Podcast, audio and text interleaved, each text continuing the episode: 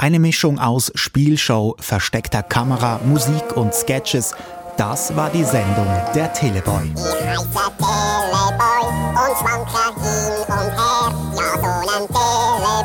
Erfunden hatte der Teleboy die Schweizer Fernsehlegende Kurt Felix, der die Sendung auch gleich moderierte. Als Maskottchen diente dabei die namensgebende Figur Teleboy, ein Stehaufmännchen, welches Felix in der ersten Sendung am 23. Februar 1974 so beschrieb. Sie sehen, da hat eine Art Sennenkäppli an und anstelle von einem Schweizer Kreuz hat er ein TV-Signet.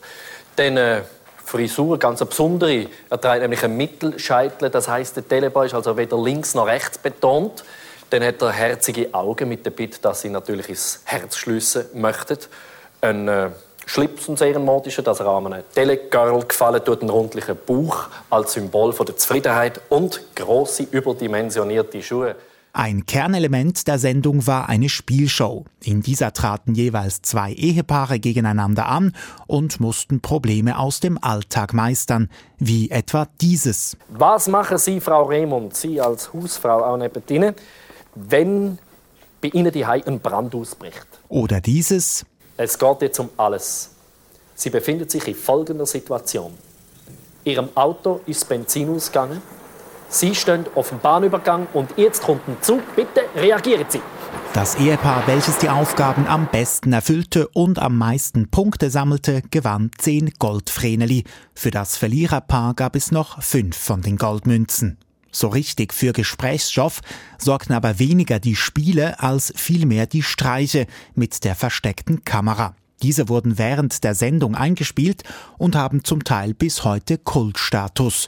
So etwa der Gipfeli-Streich, wo ein junger Mann sich in einem Café ungefragt an Tische setzt und nichtsahnenden Gästen einfach sein Gipfeli ins Getränk tunkt. Nein, ja nicht.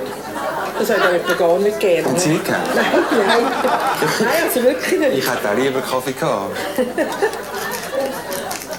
Schon nicht. Soll ist ein Gast, der ungeduldig ist. Ah, danke vielmals. Das ist auch gefunden. Ja, also nicht zu Ja, ich hätte auch gerne so einen Tee. Das ist... Was, das ist Gipfel Kamillentee. Nein, also alles, was recht Hätten Sie das nicht gerne?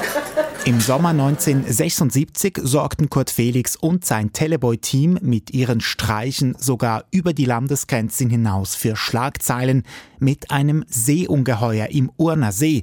Aus Kunststoff bauten sie ein dinosaurierähnliches Wesen und ließen dieses im See auftauchen. Gleichzeitig schallte aus versteckten Lautsprechern Gebrüll. Der deutsche Tourist Rolf Burkhardt filmte das Geschehen. Seine Aufnahmen gingen um die Welt. Rosi, guck mal. Guck mal. Da. Was ist denn das?